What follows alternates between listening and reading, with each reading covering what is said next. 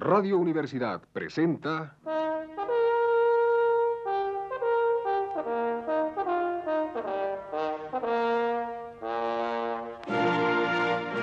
Testimonios.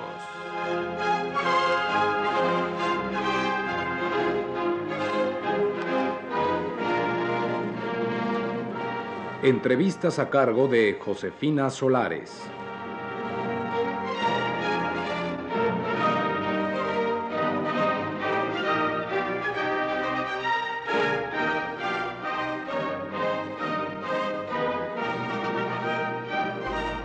Esta noche está con nosotros el licenciado Gerardo Estrada, profesor de tiempo completo de la universidad, quien nos hablará del movimiento estudiantil en México. El licenciado Estrada, ¿cuáles han sido los estudios más importantes que se han hecho en México del movimiento estudiantil?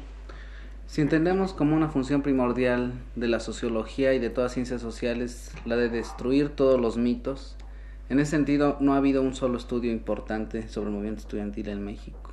Hasta ahora lamentablemente todos se han dedicado a ensalzar las virtudes del movimiento, si era una tarea de, de verlo como la panacea de los problemas políticos en México, de la resolución de los problemas políticos en México, o al contrario, eh, en otros casos ha sido una suma de calumnias, de mentiras y de historias que se han inventado sobre el movimiento.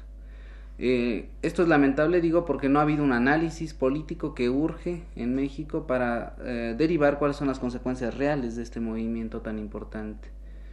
Tenemos, claro, otros testimonios que no pretenden ser estudios científicos, eh, entre comillas, y que sin embargo nos proporcionan mucho más elementos de análisis. Eh, el libro de Elena Poniatowska, La noche de Tlatelolco, que tiene bastantes elementos con los testimonios que ella ha recogido, que es muy impresionante y que está muy bien hecho, ¿no? Por otro lado, hay una novela de Luis González de Alba, que fue líder del movimiento estudiantil, que se llama Los días y los años, que nos brinda un panorama muy claro de las contradicciones, de las virtudes y los defectos que tuvo este movimiento. Pero creo que, en fin, desde el punto de vista de estudios sociológicos todavía está por escribirse el gran análisis del movimiento estudiantil mexicano. Eh, licenciado, ¿qué diferencias tiene en cuanto a su organización el movimiento estudiantil en México en relación con otros países, especialmente los de América Latina? Pues eh, creo que la que le da al propio panorama político de México es decir, la carencia de partidos políticos con bases reales, de participación, de militancia, la ausencia de una tradición política también de militancia, eh, los estudiantes mexicanos no pueden acudir a la tradición de sus padres, por ejemplo, para decir cómo se milita políticamente. El joven mexicano tiene que aprender a hacer política solo porque no la han hecho sus padres. En México la mayoría de la gente no milita políticamente. Entonces la característica esencial es su espontaneísmo, ¿no? Es una organización espontánea que en 68 tuvo sus virtudes y al mismo tiempo tuvo sus defectos más tarde, ¿no? Es decir, las brigadas políticas, por ejemplo, que son una fórmula muy especial de las células políticas de otras organizaciones, funcionaron más como grupos de amigos que se reunían a hacer cosas, ¿no? Es decir, espontáneamente, que bajo una condicionante ideológica, ¿no? Podrían decir que es la, la organización del movimiento estudiantil mexicano, es la organización de la no organización. Esto, claro, en el momento en que implicaba tomar decisiones políticas importantes, demostró sus debilidades porque no había coherencia ideológica, no había disciplina política y entonces cada quien, cada brigada hacía el movimiento estudiantil en su forma y en su estilo y esto trajo como consecuencia pues la desorganización y pues la desmovilización que tuvimos que contemplar un año o dos años más tarde. Esto pues eh, lo hace diferente porque en otros países hay una tradición política, ¿no? Eh, Argentina, Chile, en Europa, ¿no? Que eh, en donde los estudiantes tienen de dónde aprender modelos. En México nuestros padres, por decirlo de alguna manera, no han heredado a los estudiantes una tradición política. Licenciado, ¿cuáles son las causas por las que hasta 1968 se dio el fenómeno de un movimiento estudiantil unificado?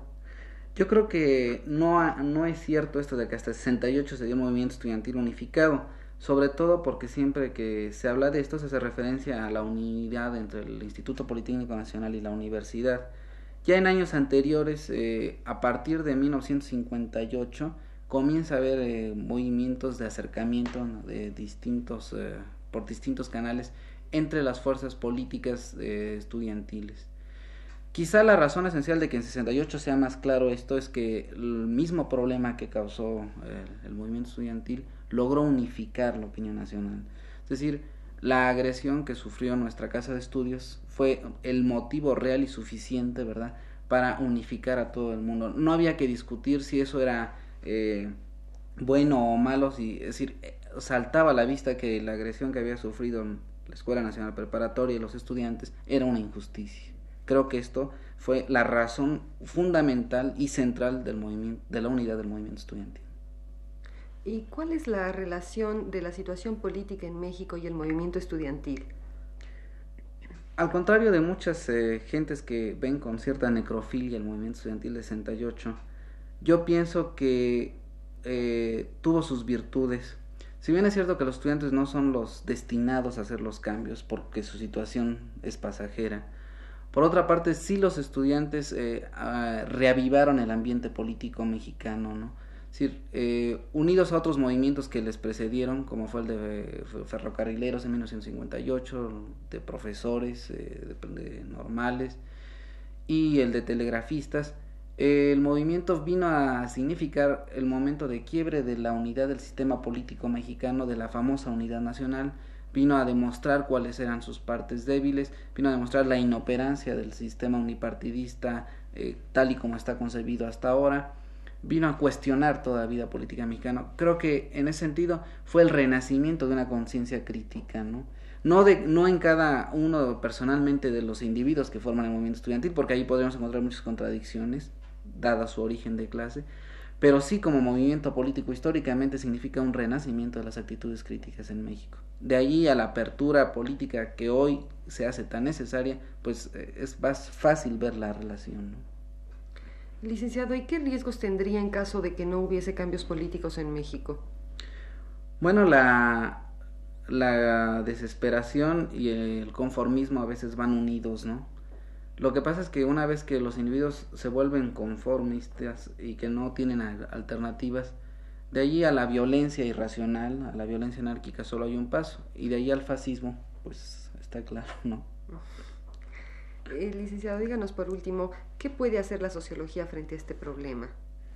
Yo creo que una sociología eh, comprometida, como la que pretendía Ray Mills, lo que puede hacer es analizar dentro de su contexto histórico cuál ha sido el desarrollo del movimiento estudiantil mexicano, de la vida política mexicana, de las clases sociales en México. Es decir, vincular el movimiento estudiantil con la historia. Yo creo que si la sociología es capaz de asumir esta responsabilidad, de asumirla críticamente no solo frente al establishment, sino también frente a los innovadores, lo cual es muy necesario. Eh, desgraciadamente la sociología o tiende a hacerse cómplice de, de, la represión o tiende a hacerse cómplice de la irracionalidad de parte de los estudiantes. Yo creo que debiera buscar eh, la razón por encima de todas las cosas, buscar la razón histórica de todos estos movimientos y tratar de analizar sus consecuencias, sus posibilidades, sus alternativas. Pero si no se hace esto con un apoyo de la historia de México, con un conocimiento profundo de lo que ha sido la historia de México, con un conocimiento profundo de lo que es la vida política en México hoy, vamos a, a estar elaborando análisis que no tienen ninguna trascendencia. Muchas gracias, licenciado. Esta noche estuvo con nosotros el licenciado Gerardo Estrada, profesor de tiempo completo de la universidad, quien nos habló del movimiento estudiantil en México. Radio Universidad presentó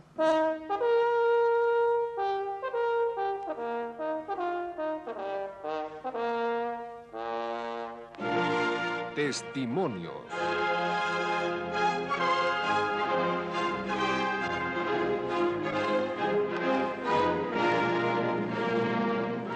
Entrevistas a cargo de Josefina Solares.